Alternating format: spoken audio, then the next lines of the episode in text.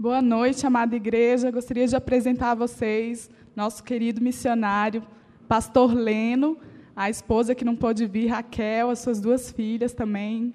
Está aqui representado. Ele vai trazer a palavra nesta noite. Espero que vocês sejam profundamente abençoados. Amém. Obrigado. Amém. Que a graça e a paz estejam com cada um. Amém? É uma alegria realmente poder estar aqui. Eu estive há quatro anos né, falando de missões naquela época, só a Raquel e eu. E hoje trago o abraço aqui de mais duas, né? A Ana Rebeca e a Gabriela. Eu sei que vocês têm orado por nós e queremos agradecer. Também trago né, um grande abraço do pastor Oswaldo, da Denise. Sei que eles são bênçãos, sim ou não? E ele falou: Olha, se você for lá, manda um abraço e dizer que nós estamos com saudades. E ele fala muito bem dessa igreja. É, a gente sentiu o amor realmente dele, o vínculo, a dedicação. E é uma família abençoada realmente. Estão se preparando para ir para o Equador e pronto também já serão enviados. Trago o pastor também do Elton Rangel. Falou: Olha, se você passar por lá, manda abraço. Sei que tem muito conhecido dele aqui. Né? O pastor Elton tem sido uma bênção na minha vida, na, na vida da minha família ali na Espanha. Ah, eu quero também agradecer, eu encontrei aqui né, os nossos amigos, é, a Sara, está aí a irmã Clara, né, o Davi também está por aí. E eu fiquei muito feliz de saber que eles estão bem envolvidos aqui com a igreja. São os nossos amigos ali de Curitiba, né? E fiquei muito feliz também por isso. Está pronto aí o, o clipe? Eu vou mostrar um clipe para vocês aqueles que não conhecem a minha esposa e as minhas filhas. Agora, eu queria que vocês atentassem para a música. Está em espanhol, mas vê o que, que você pode ouvir e o que, que Deus pode falar com você através dessa canção, porque tem falado muito ao meu coração. Vamos então é, ouvir o, o clipe.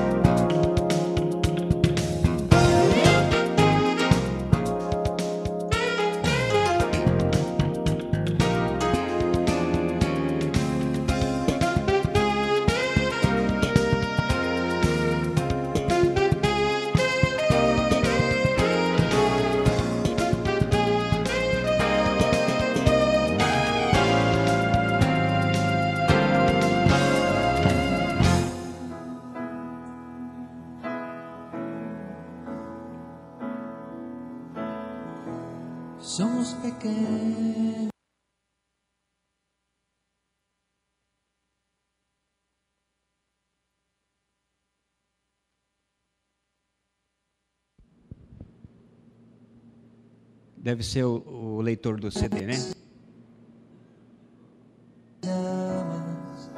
prendidas porque un día fueron traídas a tu luz eterna que nos dio vida por unos pocos que no amaron sus vidas más que a ti. Hoy estamos aquí y nuestra antorcha brilla. Hoy estamos aquí.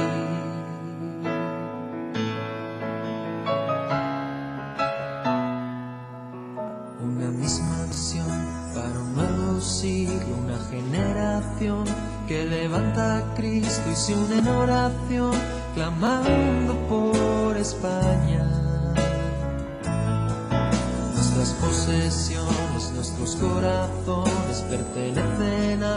Señor de señores, no importa el precio, salva nuestra España. Las barcas y las redes listas hoy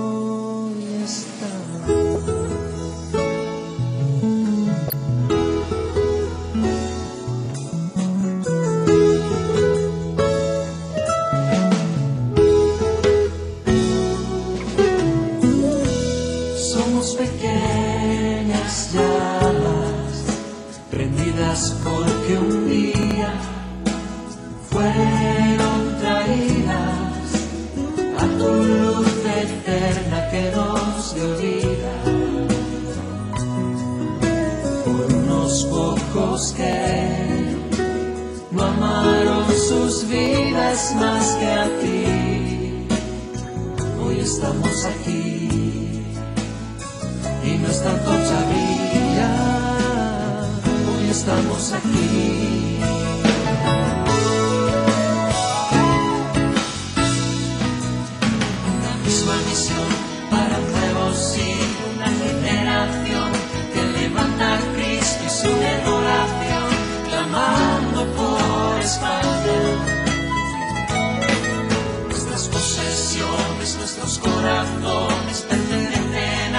Señor de señores, no importa el precio, salva nuestra España.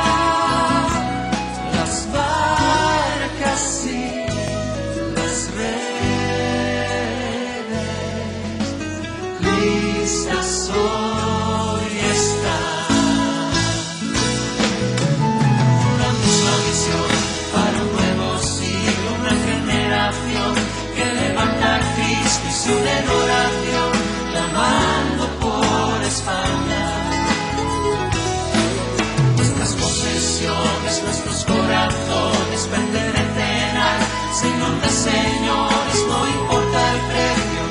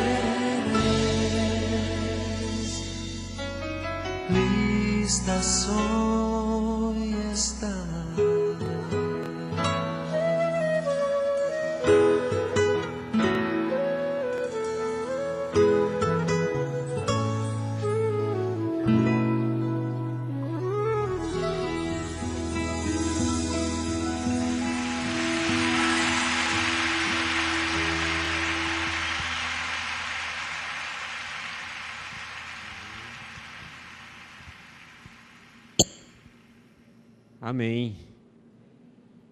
Qual é a sua frase, Pastor Mateus?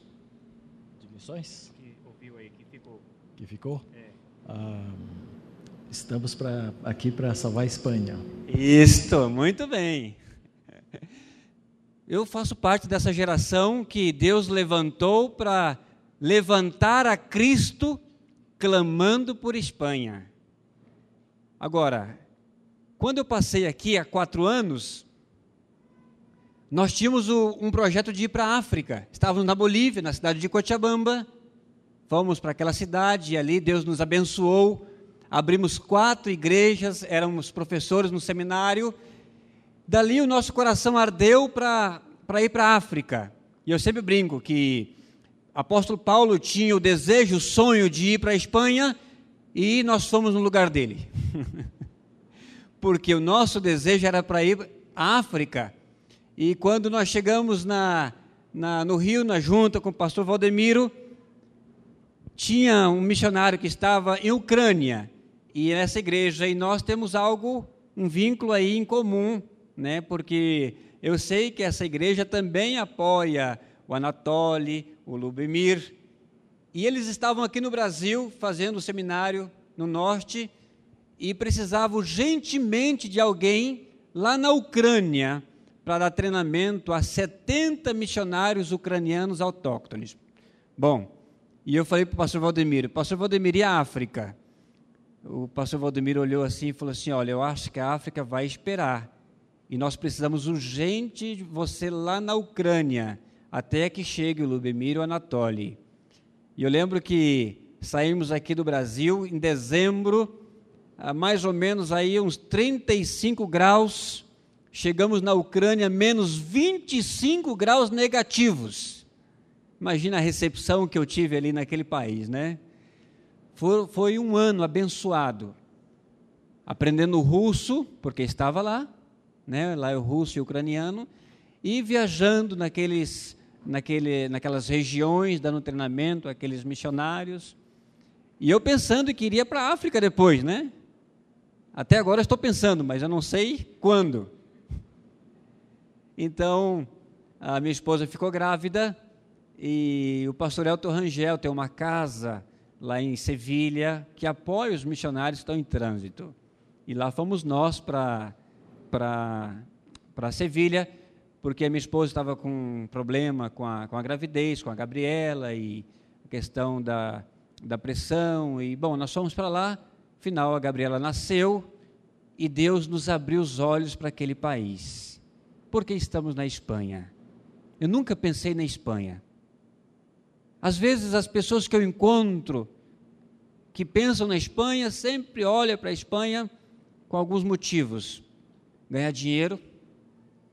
Eu recebo uma quantidade enorme de pessoas que me escrevem perguntando: e aí, pastor, aí é fácil para ganhar dinheiro? Eu falei: não. Eu quero ir, pastor, para ganhar dinheiro. Eu falei: não adianta, você quer ser um missionário, pode vir, agora ganhar dinheiro, não. Bom, eu descobri que Espanha é um dos países que ainda não foi alcançado pelo Evangelho. Você me pergunta, mas a Europa já foi evangelizada, está no pós-cristianismo. É verdade. Mas os países onde a Junta de Missões Mundiais mantém os seus obreiros, Portugal, Espanha, Itália, esses países não foram alcançados ainda pelo Evangelho. Espanha é 0,2% da população evangélica. E quando eu fiquei sabendo disso, olha, eu fico impressionado aqui em Brasília, estava em Taguatinga agora esses dias, e cada rua que nós viramos, cada avenida é um templo.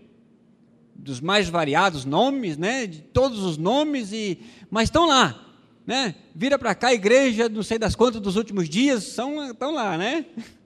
Na Espanha nós andamos. Espanha, é, Sevilha, por exemplo, quase um milhão de habitantes, uma igreja batista. Você não encontra igrejas evangélicas ali. A gente até brinca com o pastor Elton Rangel, que deixou a igreja de Moça Bonita aqui, com não sei quantos mil membros. E olha que a igreja do pastor Elton Rangel, na Espanha, é uma das referências para a Espanha tem 80 membros. Veja só. Bom, eles apontaram vários desafios. E eu fui conhecer o Elva. Mas o que mais me impactou em o Elva foi a quantidade de evangélicos 0,1%. E é lá que nós estamos. Chegamos ali, a minha esposa e eu. Quando nos instalamos no, no edifício, no condomínio, e eu com todo o gás evangelístico, né, querendo evangelizar, alcançar aquele povo, e comecei a visitar as pessoas, bater na porta, me apresentar, sou evangélico, estamos aqui uma literatura, um folheto, uma revista Jesus. Sabe o que aconteceu? Eu pensei que estava fazendo um serviço para o Senhor, estava fazendo um desserviço, porque as pessoas me trataram pior do que aquela geladeira da Ucrânia, né? Foi uma, um bloqueio total porque tudo aquilo que não é católico é seita. E eu entrava no elevador, se tinha uma pessoa, um espanhol, ele saía. E se eu chegava, tinha alguém, eles, eles saíam, ia para o outro elevador. E eu falei, meu Deus, e agora? Foi um bloqueio total com as pessoas, com os nossos vizinhos, moradores daquela, daquela região ali. Eu falei, Deus, me ensina a evangelizar aqui. E agora? E eu comecei então a, a, a sair na, na rua, nas calçadas e orar. Orar pelas pessoas, orar pelos vizinhos e clamar. E, e olha como Deus me ensinou sobre a oração, a dependência, né? É realmente é, é você renunciar tudo aquilo que você acha que já aprendeu. Vai para o pó, vai para o chão. E você então pedir a Deus, Deus, Espírito Santo, me mostra agora como fazer para evangelizar esse povo. Então eu, olhando ali, vi uma, um carro, custava a metade de um adesivo, assim, um peixinho. Falei, ah, isso aqui é evangélico, né? E eu fiquei literalmente guardando aquele carro. Até que encontrei o Senhor e perguntei para ele: o senhor é evangélico? E ele me disse: não. Bom, às vezes, né, é, o europeu assim aquele mais seco para conversar, você tem que insistir para romper a barreira, né? Falei, não, é porque eu vi ali o adesivo, né? E eu pensei que o senhor fosse evangélico. Ele falou, olha, já fui evangélico, mas hoje não. Falei, olha, eu estou orando pelo senhor já tem um tempo, tem uns 15 dias que eu estou orando, e não somente orando, mas eu tenho aqui, marcado esse território aqui, olha. Eu venho para cá e fico andando, vou lá, e fiz questão de falar para ele realmente que eu estava interessado nele. E ele agradeceu e não mostrou nenhum interesse. Bom, eu comecei então a, a perceber os horários que ele saía, que ele chegava, à tarde que ele saía, e eu ia para a rua e ficava andando lá, né? Quando chegava o homem, eu chegava ali junto dele. Como é que o senhor está? Tudo bem? Olha, eu continuo orando pelo Senhor, né? E se o senhor quiser fazer uma visita na minha casa, nós estamos aqui abertos. Expliquei que eu era missionário do Brasil. Bom, e assim foram, né? Umas semanas, até um dia.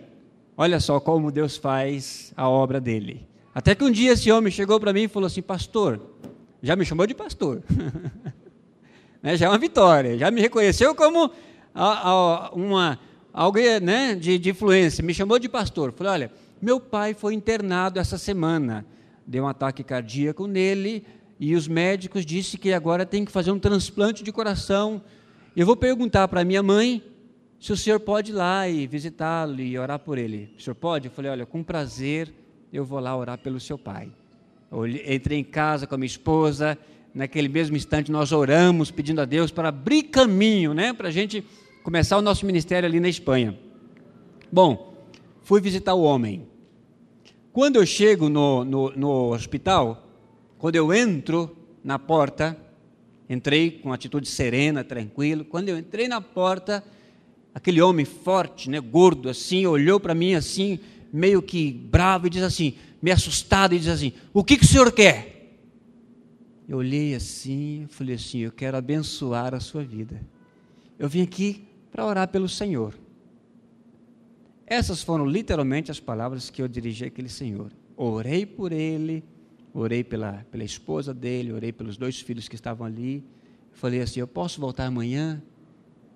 Minha esposa e eu vamos estar orando pelo Senhor. Bom, quando ele disse que sim, eu, eu falei para ele: Olha, há enfermidades que Deus permite em nossas vidas para a gente entender algum propósito. Falei, e a vida do Senhor não é o contrário. O Senhor está disposto a entender qual é o propósito de Deus nesse problema de coração? Eu vi que houve um, uma pequena assim, a palavra não caiu bem para ele, nem para a esposa. Bom, quando eu saí, a esposa falou: Pastor, olha, o irmão vai vir amanhã, mas o senhor vai vir amanhã, mas eu gostaria que o senhor não emocionasse o meu pai por favor. O meu esposo, ele está, ele está ruindo o coração, então ela foi bem direta e dizer que não era para emocioná-lo. Eu disse, bom, tudo bem. Voltei no outro dia, orei por ele e falei sobre o perdão. A cura para o coração. Ele falou assim, pastor, o meu problema é impossível. Falei para Deus, não é nada impossível. Irmãos, eu passei, passava a mão na cabeça daquele senhor e disse assim: para Deus não há nada impossível.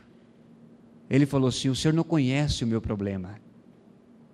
E quando ele começou a falar, os filhos me chamaram: Pastor, se o senhor tocar nesse assunto, nós vamos pedir para o senhor não voltar mais aqui. Nós não queremos que meu pai sofra com isso. Eu entrei no, no terceiro dia para orar por, por ele. Abri a palavra, ministrei. No terceiro dia, eu abri a Bíblia. E falei na, na obra de Cristo. Que Jesus se manifestou para desfazer todas as obras do diabo.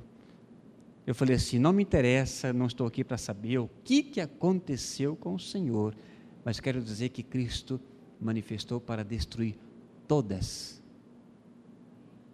Todas, falei para ele. Não há nenhuma situação que Deus não possa resolver. Falei: Depende do Senhor.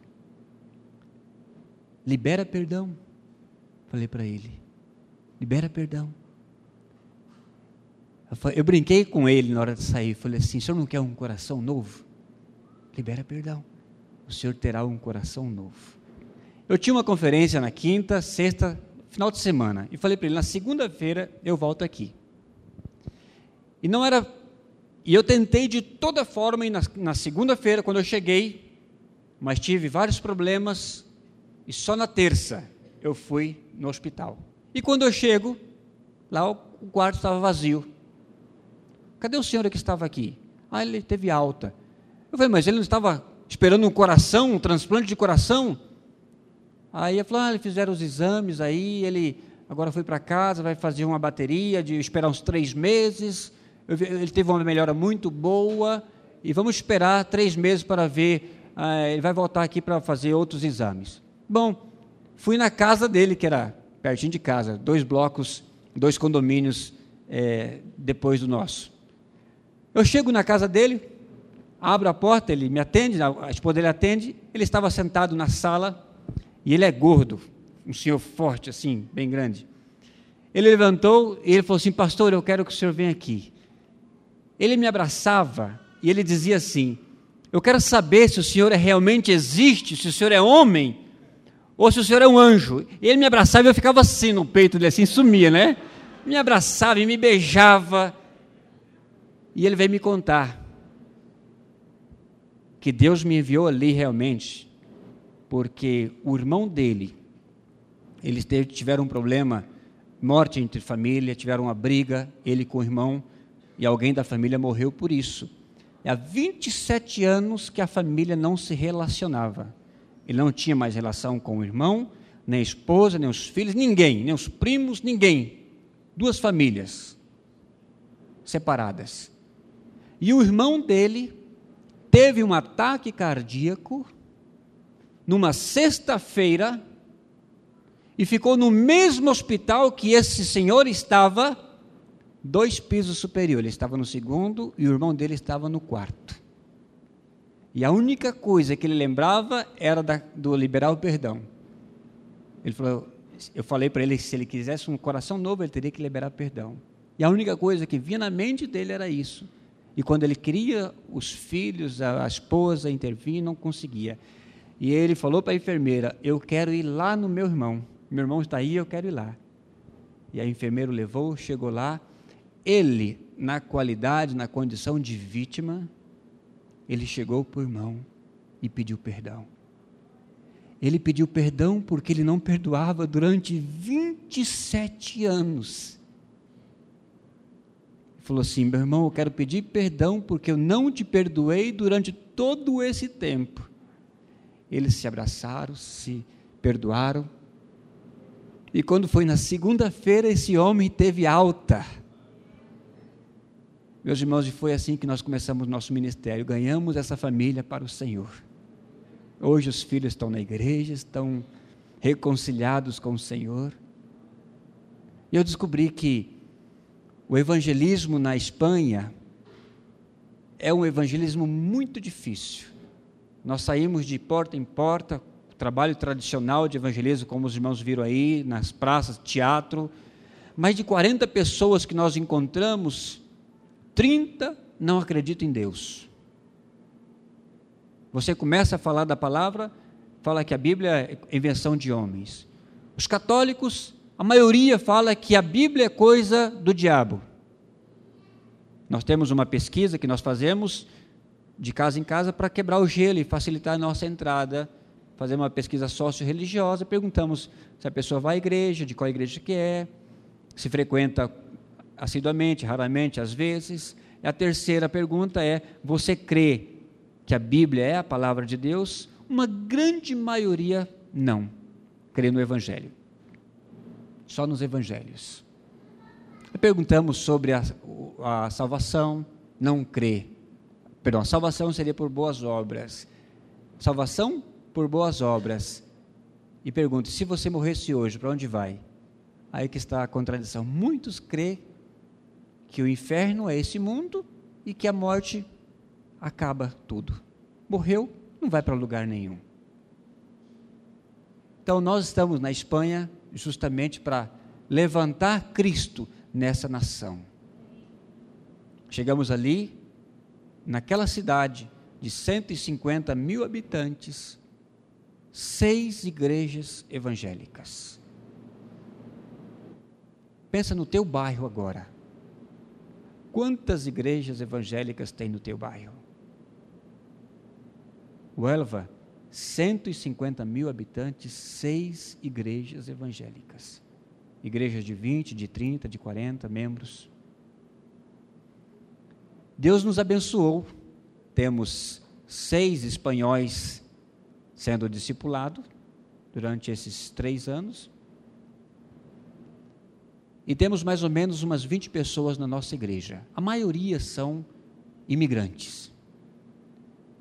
Agora, veja bem a situação dos imigrantes no contexto de Europa. Ilegal, famílias destruídas.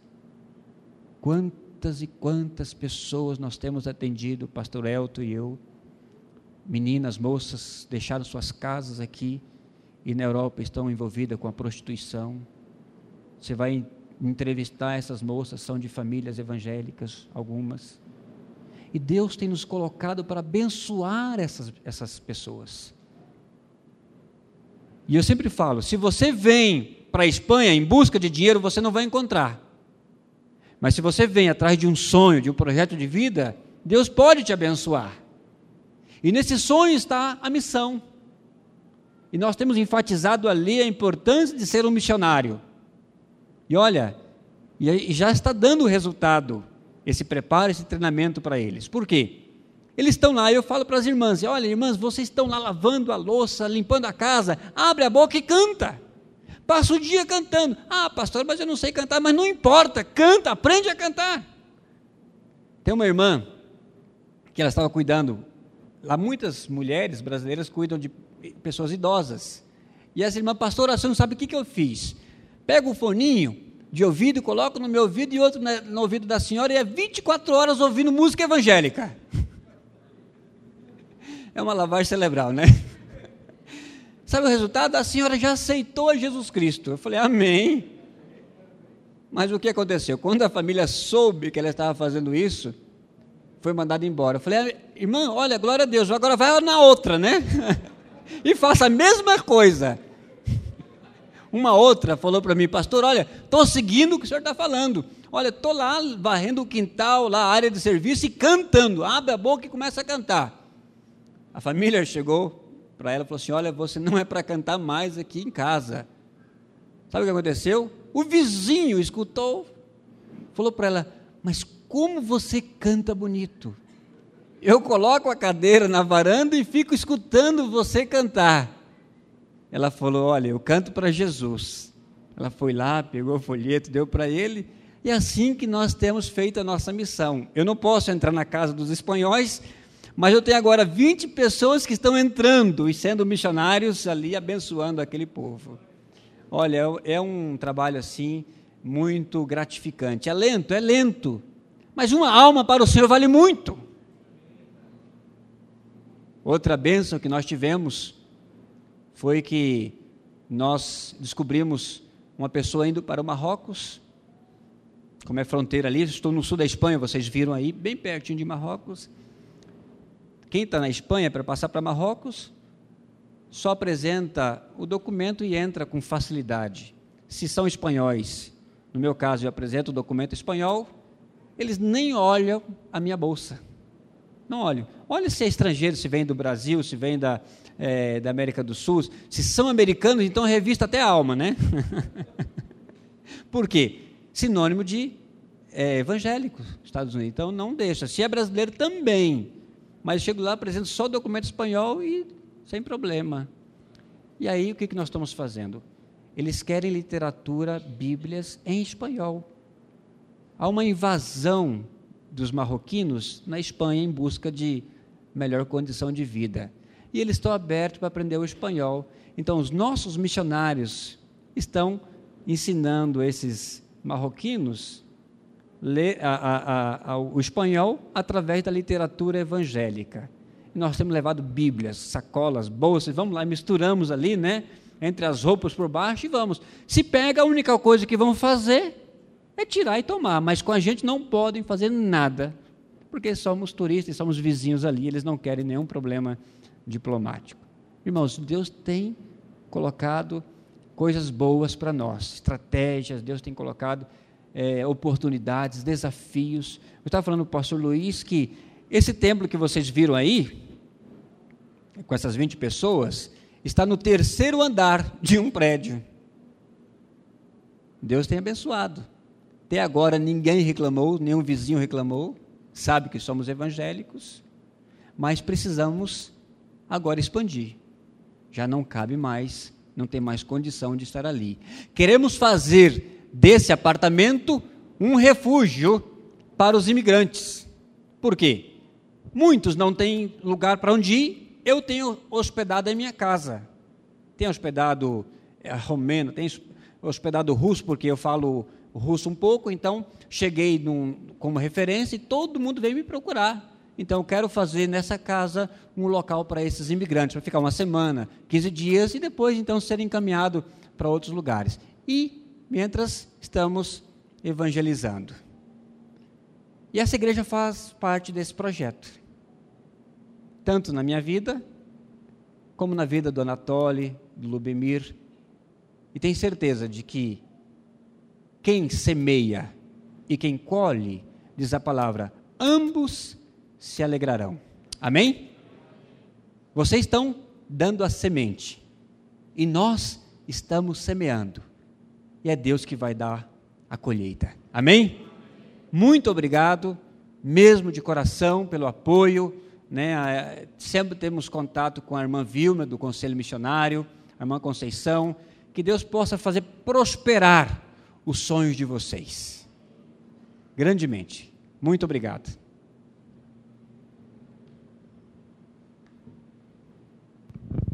Pastor, foi um momento muito bom que ficamos juntos aqui. A Sua palavra desafiou as nossas vidas, com certeza. Nós estaremos orando por este povo. Amém. Para que Deus use sua vida e aqueles 20, muito mais, que estará levantando para entrar naquelas casas. Amém. Mas nós vamos orar. E eu queria pedir que a igreja ficasse em pé nesse momento.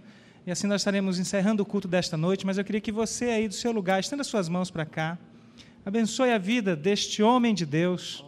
Seja você um instrumento nas mãos do Senhor agora para abençoar ele e a sua família. Deus, estamos colocando diante do Senhor o teu servo, homem chamado do Senhor para uma obra tremenda que está acontecendo ali em Uelva, Senhor. Olha, Deus, o Senhor disse que o homem pode fazer planos, e o Senhor bem sabe quais eram os planos do pastor Leno, Pai. Mas a resposta certa vem do Senhor. E o Senhor tem usado esta família ali naquele lugar, levando luz aos povos. Ó Deus, povos que estão nas trevas, Senhor Deus, poderão ver a tua maravilhosa luz. Senhor Deus, usa teu filho e todos quantos Deus tem se achegado a ti através da vida deste homem, para serem vasos nas tuas mãos, vasos de bênçãos. Deus faz transbordar do Senhor na vida dele, de todos aqueles amados irmãos que estão naquela cidade. Levanta, Deus, um local e um lugar para ser uma referência, sim, naquele país, Deus. Faz assim com teu servo, não para a glória de homens, mas para a glória do Senhor. E o Senhor tem chamado teu filho, Deus, para fazer história. Escreve, Deus, a história do teu filho, Senhor, naquele lugar, onde muitos ainda irão conhecer o Senhor, não só de ouvir falar, mas de contigo andar, Pai. Despede o teu servo na tua paz e usa, enquanto ele estiver aqui neste país, no Brasil, para ministrar aos vários corações e desperta vocações, Senhor, no meio do teu povo. Em nome de Jesus. Amém. Amém. Deus te abençoe, amado. Queridos, nós estamos despedidos então assim. E lembrando, domingo de manhã, vem para a escola, vem adorar a Deus. Deus acompanha a vida de vocês. Você que nos visita, volte sempre. Aqui é um lugar em que se busca a presença de Deus. Vão na paz do Senhor Jesus. Amém.